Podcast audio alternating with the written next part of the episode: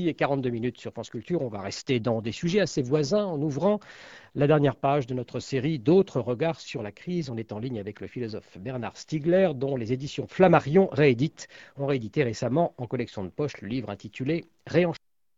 Bonjour monsieur. Bonjour. L'une des causes immédiates de la crise, est-ce que ce n'est pas précisément, est-ce qu'elle n'est pas à chercher précisément dans un changement des, modes de consommation? Est-ce que ce n'est pas en quelque sorte la fin du consumérisme à laquelle on assiste, Bernard Stiegler? Oui, en effet, je, crois que c'est la fin d'un système qui remonte à environ un siècle auquel ont contribué des figures très connues comme Henry Ford, d'autres beaucoup moins connues comme Edward Bernays ou son associé Paul Mazur, Paul Mazur qui écrivait dans les années 20, je le cite, les gens doivent être formés à désirer, à vouloir de nouvelles choses avant même que les anciennes n'aient été complètement consommées. C'est pour ça qu'on organise précisément les soldes, par exemple. Il se trouve que ce, système euh, est en train de craquer. La, crise de 2008, le développement de la consommation euh, de, biens accessibles à tous, non plus seulement à la bourgeoisie comme au XIXe siècle, mais à tout le monde, aux, ouvriers et aux prolétaires, mais qui supposait, pour que ces biens soient consommés et qu'on puisse les écouler pour lutter contre la surproduction, c'est-à-dire en, réalité contre ce que Marx appelait la baisse tendancielle du taux de profit, euh, il fallait développer un système de, captation et de canalisation du désir, de, de la libido, de ce que Sigmund Freud appelait l'énergie libidinale, vers les marchandises. Et ce système de captation, il a eu pour effet, bah, d'une part, de faire consommer les gens de plus en plus au risque de détruire une partie des, réserves, par exemple, pétrolières, euh, une partie de plus en plus importante et que maintenant on envisage dans 20 ou 30 ans, comme dit Jeremy Rifkin, la fin de l'ère du pétrole, mais aussi au risque de provoquer surtout une destruction de ce qui me paraît être le plus important, à savoir l'énergie libidinale elle-même. L'exploitation industrielle par les médias de masse, et particulièrement par la télévision de la captation de l'attention, ça conduit lentement mais sûrement à la destruction de l'attention. Par exemple, une étude récemment remise aux États-Unis euh, par des pédiatres qui sont Christakis Zimmerman a, montré que la captation de l'attention infantile par les, par les médias audiovisuels et surtout par la télévision crée, et parfois de manière absolument irréversible, des phénomènes d'attention déficit disorder, c'est-à-dire détruit l'attention. Et aujourd'hui, il y a une combinaison de, plusieurs facteurs qui se, se produit. D'une part, la baisse tendancielle du taux de profit continue à s'exercer, c'est ce qui a conduit d'ailleurs à la financiarisation du capitalisme. Il y a d'autre part ce que j'appelle moi une baisse tendancielle de l'énergie libidinale, qui fait que, eh bien, les, grands, les grandes entreprises industrielles de l'automobile de Detroit, par exemple, découvrent que les gens ne veulent plus consommer des 4x4, qu'il y, a une espèce de, dégoût qui se produit.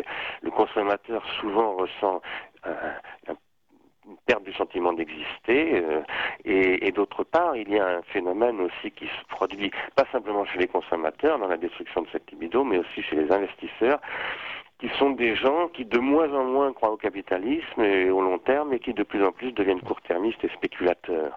Il y a en fait une généralisation de ce que j'appelle moi un capitalisme pulsionnel qui repose d'une part sur l'exploitation de la pulsion de consommer que l'on produit de manière artificielle avec tous les, toutes les techniques du marketing, et d'autre part une, pulsion euh, spéculative qui a finalement engendré la crise des subprimes et, tout ce que l'on connaît aujourd'hui.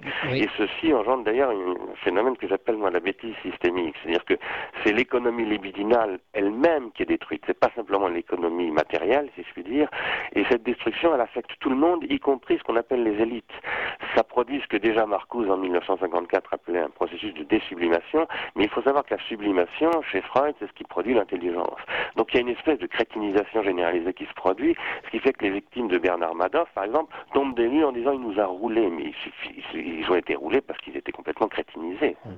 Alors effectivement, voilà un tableau euh, euh, tout à fait précis de la situation. Euh, je note donc la notion notamment de perte de sentiment d'exister. Bon, c'est ça qui se fissure aujourd'hui, mais qu'est-ce qu'il y a derrière cette fissure? Est-ce qu'on peut imaginer que quelque chose se reconstitue? Parce que si ce système s'est mis en place, c'est bien qu'il avait aussi une fonction motrice pour, les collectivités, pour l'individu. Ce système a eu ses heures de gloire, et je ne parle pas simplement des Trente Glorieuses, c'est un système dont, quand j'étais jeune, moi j'ai beaucoup profité, par exemple de ce système. Et, il a eu une nécessité, il a eu une grande efficacité, une grande utilité. Mais aujourd'hui, il est épuisé, tout comme le productivisme du 19e siècle s'est épuisé à la fin du 19e siècle et au début du 20e siècle, ça a produit la, deuxième, la Première Guerre mondiale. C'était un des facteurs de causalité. Il est urgentissime de changer de modèle. Il est tout à fait possible de changer de modèle. Actuellement, se développe ce qu'on appelle des externalités positives en économie. Euh, l'ancien modèle développe énormément d'externalités négatives. Qu'est-ce que c'est qu'une externalité négative? C'est le fait que, par exemple, une usine, pour pouvoir se développer, a besoin de produire du CO2 et donc pollue l'atmosphère qui ne lui coûte rien. Euh, on fait subir aux autres les, nuisances que l'on produit. Ça, ça s'appelle une externalité négative. Mais aujourd'hui, avec en particulier les réseaux numériques et, toutes ces technologies de communication, on voit se développer ce qu'on appelle des externalités positives, c'est-à-dire des comportements nouveaux qu'on trouve sur, euh, par exemple, Wikipédia. Tout le monde connaît cet exemple, sur le open source, qui est un exemple intéressant parce qu'il montre qu'il y a une économie possible. Il faut savoir qu'open source aujourd'hui, le logiciel libre généralement est aujourd'hui ce qui s'impose tous les grands constructeurs en informatique, IBM, etc. Et, ça, c'est un nouveau modèle. C'est un modèle qui repose plus du tout sur la consommation d'un côté et la production de l'autre. C'est un modèle qui repose sur la contribution. Mais est-ce que ça ne veut pas dire, Bernard Stiegler, un appauvrissement quand même généralisé en compensation, si je puis dire, de ce nouveau système? Non, je ne crois pas du tout. Parce que, alors, il est évident, moi, je ne suis pas un adepte de ce qu'on appelle la décroissance. Je suis un adepte de la lutte contre ce que j'appelle la mécroissance. Ce que moi et Ars Industrialis, l'association que je préside, appelons la mécroissance. Le, nous, nous pensons qu'il est tout à fait euh, important de continuer à développer euh, le monde et la transformation de la matière pour nourrir de plus en plus de gens à nourrir, qu'il est très important de faire en sorte que euh, l'amélioration des, modes de vie individuels se poursuive, mais ça n'est pas du tout améliorer les modes de vie que de faire consommer des choses dont les gens n'ont pas besoin. Ça, c'est organiser le gaspillage et c'est ruiner l'avenir des générations futures. Donc, euh, il y a une économie nouvelle à trouver, qui est une économie, euh, je dirais, qui serait plus équitable, avec les pays du Sud qui ont énormément besoin de notre intelligence et de notre bienveillance, mais nous avons aussi besoin de leur intelligence et de leur matière première, et il y a élaboré un autre modèle qui repose sur une intelligence collective et non plus sur la crétinisation organisée. Merci beaucoup. Merci Bernard Sigler de nous avoir tenté de nous faire sortir de la crétinisation ambiante. Euh, on vous rappelle dans quelques instants pour enregistrer une version longue de cette interview que vous pourrez retrouver euh, ainsi que les interventions de nos précédents invités sur le site de France Culture où reste en place aussi un forum puisque l'idée qui se dégage après ces 15 jours, euh, ces deux semaines d'invitation, c'est que bah, la sortie de la crise ne pourra se faire sans doute. Voilà, on se retrouve donc sur notre site pour la version Stigler, qui est donc en ligne avec nous en ce 2 janvier 2009. Euh, Bernard Stigler, vous nous avez expliqué euh, que nous avions vraiment euh, un problème dans cette, dans cette société. Vous avez parler d'énergie libidinale notamment qui, était épuisée en quelque sorte par le biais notamment euh, qui ça se traduit notamment par une faiblesse au niveau de la consommation. Euh, est-ce qu'on peut faire globalement un diagnostic des signes de la crise telle qu'elle est apparue depuis octobre euh, pour essayer de, voir quelles sont ensuite les possibilités d'en sortir? Donc d'abord sur le diagnostic, comment, si on reprend les choses à la base, comment vous le faites aujourd'hui? Moi je pense que nous sommes en train de vivre la combinaison de, ce que j'appelle les trois limites du capitalisme. Euh, d'une part, la, donc la baisse tendancielle des taux de profit par rapport à laquelle Marx avait montré que l'investissement capitaliste tendait euh, nécessairement à diminuer sa rentabilité et qu'il conduisait à une course à l'innovation qui elle-même conduisait nécessairement à une limite de surproduction. Euh, de chômage. Euh, ça, c'est ce contre quoi a, donc a lutté le, capitalisme américain, le, mode de vie américain, euh, en, en, développant l'exploitation donc de l'énergie libidinale. Mais il y a une, à la fin du XXe siècle, on, voit apparaître la baisse, j'appelle ça la baisse tendancielle de l'énergie libidinale, qui va se combiner avec la baisse tendancielle du taux de profit et surtout avec une troisième limite du capitalisme qui avait été mise en évidence déjà par le MIT, le rapport Meadows du Club de Rome en 1970, puis par René Passet dans l'économie qu'est le vivant, qui est l'épuisement des ressources euh, matérielles, des ressources énergétiques et la, pollution, les effets d'externalités négatives. Aujourd'hui, euh, ces choses qui étaient anticipées il y a, presque 40 ans maintenant hein, euh, se réalisent de manière évidente. C'est-à-dire que je crois qu'il y a vraiment plus grand monde pour contester est devenu un problème majeur, euh, que le climat est en train de se dérégler, que les ressources énergétiques sont épuisées, et, ces trois dimensions se, se, combinent. Alors, ce qui a déclenché le processus, c'est la financiarisation et ses effets extrêmes, avec, euh, avec la fameuse crise des subprimes. Mais la crise des subprimes, ça n'est qu'un déclencheur pour moi, c'est le détonateur d'une véritable explosion du système qui a été lui-même ce processus des subprimes induit par la baisse tendancielle du taux de profit d'ailleurs. Ça fait tout à fait partie de, de, de, cette euh, logique-là. Mais euh, là où quelque chose de tout à fait spécifique et de très remarquable et inquiétant euh, se produit dans la crise de, 2008, outre que c'est la première crise mondiale, comme ça a été souligné, ce qui n'était pas le cas de la crise de 1929, qui laissait donc encore des marges à l'extérieur, eh bien, c'est que euh, il y a un court-termisme fondamentalement euh, installé dans, la financiarisation qui fait qu'on n'est plus du tout capable d'imaginer, euh, dans le modèle industriel existant en tout cas, euh, des politiques de long terme, alors même que l'on sait que les, les facteurs euh, démographiques, les facteurs de pollution, etc., imposent au contraire la capacité à organiser au plan mondial une politique de développement à très long terme. Donc là, on a une contradiction euh, très frappante, très inquiétante, parce qu'elle peut susciter des phénomènes de véritable panique, de, elle peut susciter des, tentations de repli. On voit d'ailleurs que ça commence à se dessiner, hein, des, des, des formes de nationalisme et elle nécessite évidemment un sursaut qui n'est pas du tout un replâtrage du capitalisme consumériste comme nous le propose en refondant le, capitalisme, mais qui nécessite véritablement un changement de modèle. Mmh. Alors, quand je dis ça, je ne veux pas dire, moi, aujourd'hui, que le capitalisme est terminé. Euh, je ne crois pas, comme euh, certains l'annoncent, à la fin du capitalisme prochaine. Euh, je pense qu'on est. Euh, je, je, Vous pensez qu'il peut se moraliser ou se réformer, comme on dit, ou simplement euh, Je ne crois pas du tout à la morale capitaliste. Moi, je crois à ce que j'appelle l'esprit capitaliste. C'est pas tout à fait la même chose. Euh, je, je, suis assez adepte de la vision de Max Weber qui disait que le capitalisme avait besoin d'un esprit. D'ailleurs, j'ai écrit un livre qui s'appelle L'esprit perdu du capitalisme, où j'annonçais un tout petit peu ce qui se passe en ce moment. Et, et euh, je pense que euh, l'esprit, ce que j'appelle l'esprit du capitalisme, c'est la capacité que le capitalisme a de réinventer de et de l'engagement, de l'investissement dans le long terme. Il faut souligner que le mot investissement, qu'on utilise beaucoup en économie, c'est aussi un mot qu'on utilise en psychanalyse. Freud parle de l'investissement du désir. L'objet, L'objet est investi par la libido. L'objet de la libido est investi par la libido. Et ça, c'est très très important de reconstituer une nouvelle économie libidinale dont je crois qu'elle sera encore capitaliste. Je ne pense pas que c'est une question de moralisation du capitalisme. Je pense que c'est une question de nouvelle rationalité du capitalisme. Je veux dire par là, euh, dans le mot rationalité, il y a le mot raison, il y a le mot motif, en français en tout cas.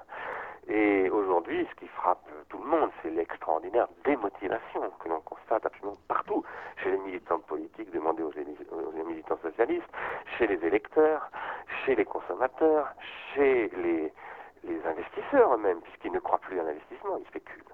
Euh, et évidemment chez les, chez les travailleurs, mais aussi chez les enfants, ce qui est extrêmement inquiétant. On voit des enfants de, de 8, 10 ou 12 ans qui n'ont plus de goût à la vie, ce qui est quand même absolument terrifiant.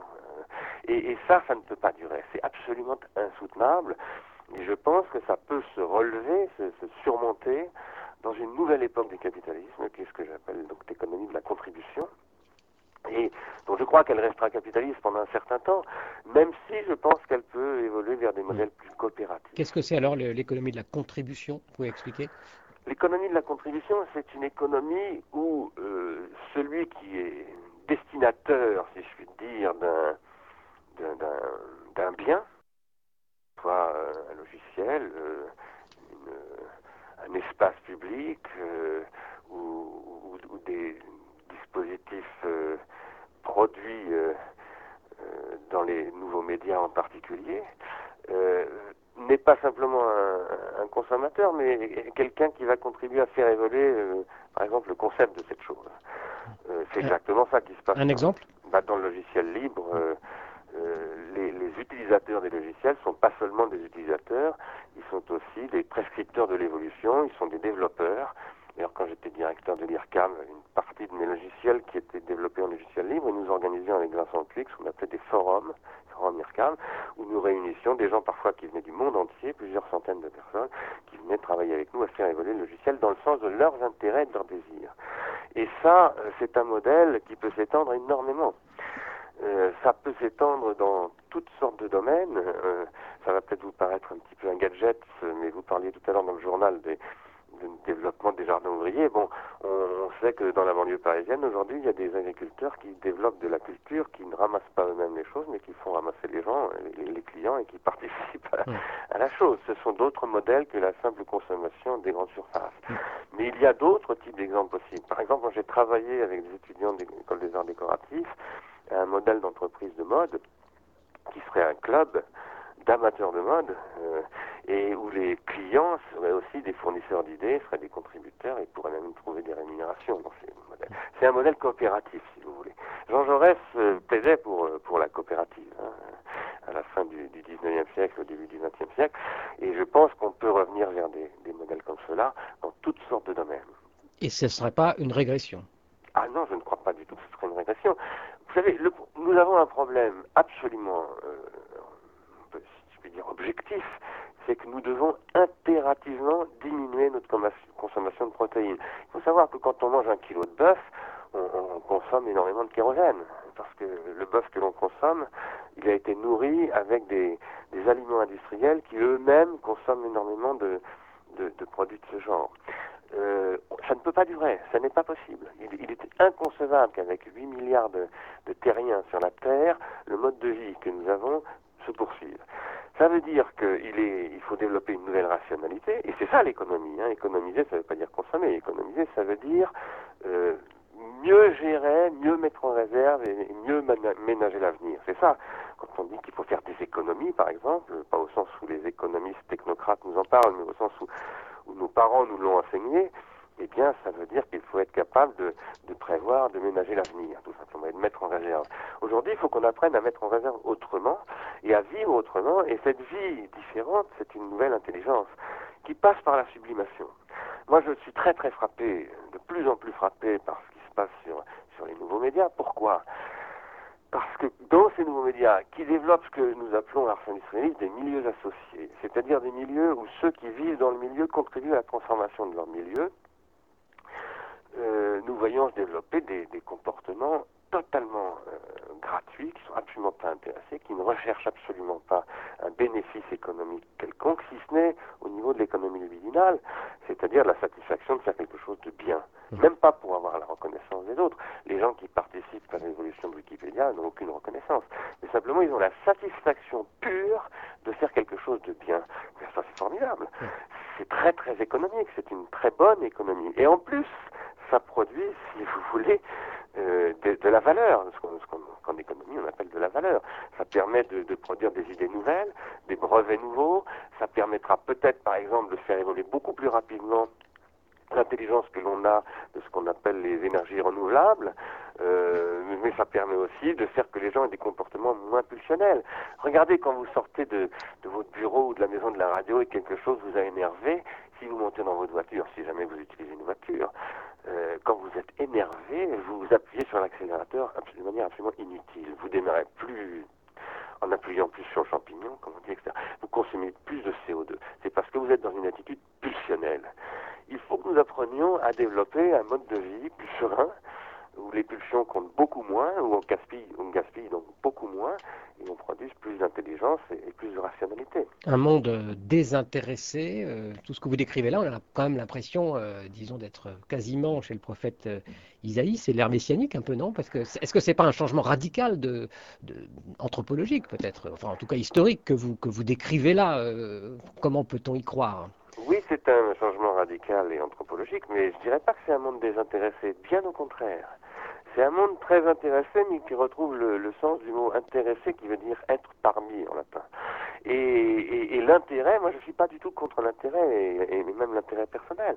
Et je, je suis pas en train de dire que euh, l'économie de la contribution est une, économie qui ne tiendrait aucun compte, par exemple, des problèmes des intérêts individuels et, de, je dirais, et même de l'accumulation la, de la richesse, etc. C'est pas du tout ça que je veux dire.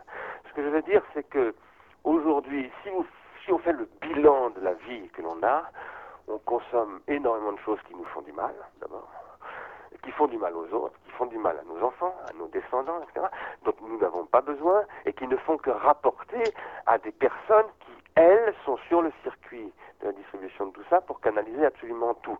Les grandes surfaces avec les marges arrière, les marchands de kérosène, etc., etc., pendant que les paysans qui produisent tout ça crèvent de faim et, et que finalement les consommateurs qui consomment tout ça euh, ne sont pas heureux.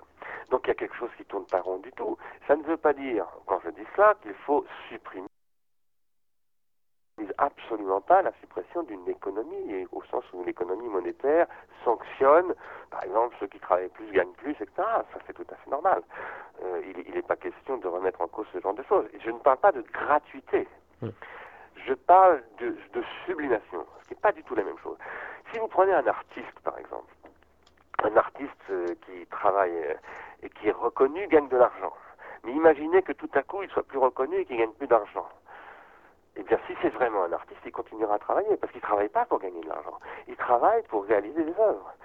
Euh, je pense qu'une bonne économie, c'est ça. Un bon paysan, par exemple, il, exploite sa ferme d'abord parce qu'il veut que sa ferme continue à être une belle ferme. Et en quoi c'est une sublimation, ça? Ah bah ça, c'est typiquement ce que, ce que Freud appelait la sublimation, c'est-à-dire c'est le fait de dépasser euh, le stade des simples intérêts calculables pour aller se projeter dans ce qu'on appelle les, choses sublimes.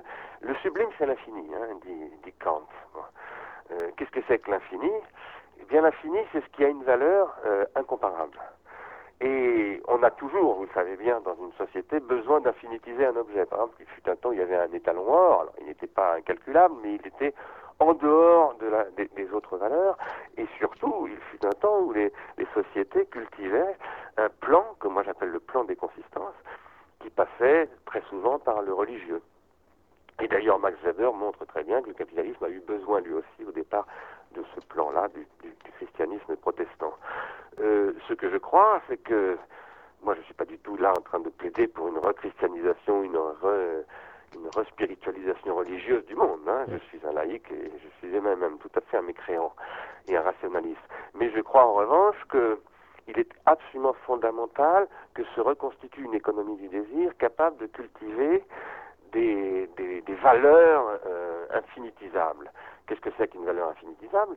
Ben, C'est la géométrie, par exemple.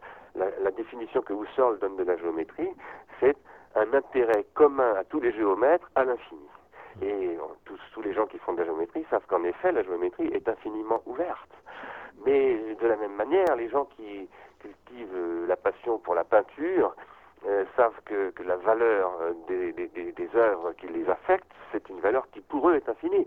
Mais d'autre part, les gens qui ont des enfants ou qui aiment ou qui aiment quelqu'un savent que l'objet de leur amour est un objet infini, incomparable, singulier. Donc il faut rebâtir une économie des singularités. Et ces singularités, on peut les cultiver collectivement. Lorsque Jules Ferry, qui n'a pas que des côtés sympathiques, mais lorsque Jules Ferry met en œuvre ce que je considère moi être une no-politique, c'est-à-dire une politique de l'esprit avec euh, l'obligation de l'instruction publique, en même temps qu'il crée l'école pratique des hautes études et finalement les, tout, l'appareil qui va devenir l'appareil de recherche français, la base de l'appareil de recherche français, eh bien, il parie sur euh, l'intérêt et le bénéfice pour tous les Français, y compris les, les enfants des petits les petits enfants des paysans, de, de, de, finalement avoir un rapport à l'histoire, à la géographie, à la littérature, à la géométrie. Et c'est pas pour en faire des producteurs, c'est pour en faire de bons citoyens. De bons citoyens, ce sont des individus qui ont une capacité de sublimer, de, de qui, qui, ont au moins la notion de ce que c'est que la, la, chose sublime géométrique. Voilà. Bernard Stiegler, tout ça, finalement, on a l'impression que c'est à la fois euh, philosophique, euh, élevé comme pensée, et en même temps très concret, d'autant plus que la situation se prête précisément à, à ce diagnostic et à ces propositions. Est-ce que vous envisagez euh, une action, disons, politico-sociale, ou en tout cas publique, par rapport à ces propositions? Oui, tout à fait. J'ai créé avec Marc Crépon, Catherine Perret, Georges Collins et Caroline Stigler, mon épouse, l'association Ars Industrialis il y a trois ans et demi maintenant, euh, dans ce but-là précisément. Nous nous plaidons pour ce que nous appelons une économie politique des technologies de l'esprit, une économie industrielle et une politique industrielle des technologies de l'esprit. Nous considérons qu'en fait la vie de l'esprit, qui est la vie de la sublimation, et passe toujours par ce que nous appelons des pharmacas, par, ce que les Grecs appelaient des hypomnématas, c'est-à-dire par des techniques de l'esprit, et qu'aujourd'hui, des techniques extraordinaires comme la radio, par exemple, comme le web, comme, euh, comme les ordinateurs et tout ça, se, développent, alors, et, et, avec lesquels on n'a aucune politique de développement d'une intelligence collective. Au contraire, on s'en sert très souvent, pas toujours, heureusement, mais très souvent pour, pour canaliser les pulsions et finalement détruire l'intelligence collective. Les Grecs disaient que ces, ces hypomnématas étaient des pharmacas, c'est-à-dire des drogues qui pouvaient à la fois servir à soigner la bêtise et en même temps augmenter la bêtise. Autrement dit, nous nous préconisons ce que nous appelons une pharmacologie. Et nous menons effectivement des actions très concrètes, ça, ça paraît très théorique ce que je dis là, mais nous y travaillons de manière très, très concrète. Par exemple, nous avons organisé avec le, le CIEM, le, Centre interassociatif Enfance et Médias, qui rassemble une cinquantaine d'associations de parents d'élèves, de syndicats d'enseignants, de ligues de l'enseignement, etc. Une journée sur l'avenir de l'audiovisuel public et de l'audiovisuel privé, et nous allons consacrer l'année 2009 à une réflexion sur la place de l'audiovisuel dans la société. Parce que nous considérons que le problème n'est pas du tout de supprimer la publicité sur France Télévisions ou sur l'audiovisuel public, c'est de limiter la publicité sur toutes les chaînes. Que la publicité est devenue extrêmement toxique sur les chaînes, c'est le président de la République lui-même qui le dit d'ailleurs, hein. et, le meilleur moyen d'éviter de, cette toxicité, c'est de limiter la place de la manne publicitaire. Ça obligera les, les, les, les acteurs euh, économiques de l'audiovisuel à trouver d'autres ressources, et ces ressources, ce seront des ressources d'utilité sociale. Et là, je pense qu'il faut développer un plan, pas simplement au niveau français, mais au niveau européen, pour obliger ces nouveaux médias, qui sont très très différents des médias analogiques du XXe siècle, à évoluer au, vraiment au bénéfice de la, de la production de ce que nous appelons donc nous, nos politiques, contre ce qui a été la domination de ce que, ce que j'appelle le psychopouvoir, c'est-à-dire la captation de l'attention par les, médias de masse. Bernard Siga, oui. oui non, il faut, faut, s'arrêter bientôt. Euh, simplement, en quelques, en quelques secondes, qu'est-ce que vous conseillez donc euh, aux, internautes qui vous écouteraient là en ce moment euh, de consulter ou de, de, voir ce que vous faites, d'aller plus loin? Qu'est-ce que vous leur conseillez? Alors, je pense d'abord, il faudrait qu'ils aillent voir sur le site internet de Ars Industrialis, c'est www.arsindustrialis.com org, Ars Industrialis tout attaché, et euh, ils y trouveront euh, des, des, conférences. C'est une association auquel on peut adhérer, par exemple Oui, bien entendu, c'est une association qui actuellement a 450 membres, je crois, du monde entier d'ailleurs. Et qui pourrait en avoir beaucoup plus dans un... Qui pourrait en avoir beaucoup plus, absolument, et qui fait des séminaires euh, tous les 15 jours, qui a des conférences au Théâtre de la Colline tous les deux mois, qui a d'ailleurs des antennistes, des psychiatres, des philosophes bien entendu, des ingénieurs, parce que nous travaillons beaucoup sur les technologies contemporaines, et nous, publions, hein, nous, sortons bientôt un livre euh, qui est consacré justement à la crise euh, au mois de mars-avril. Mars-avril, donc on aura l'occasion de sans doute vous réinviter à ce moment